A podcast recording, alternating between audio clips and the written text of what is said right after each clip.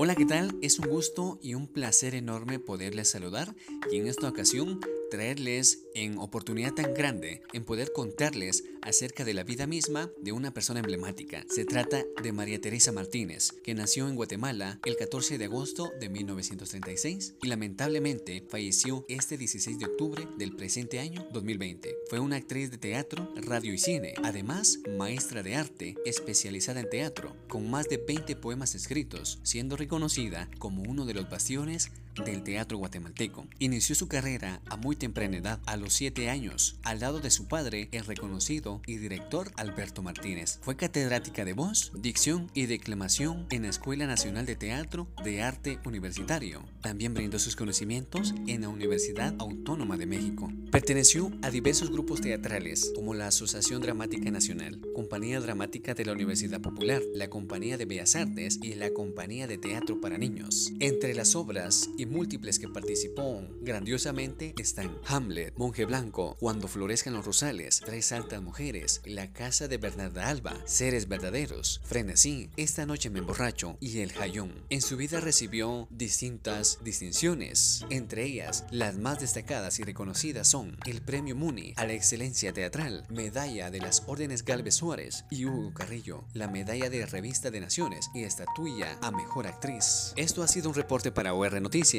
soy Juan Mujer, estudiante de Periodismo Radiofónico 1. Muchas gracias.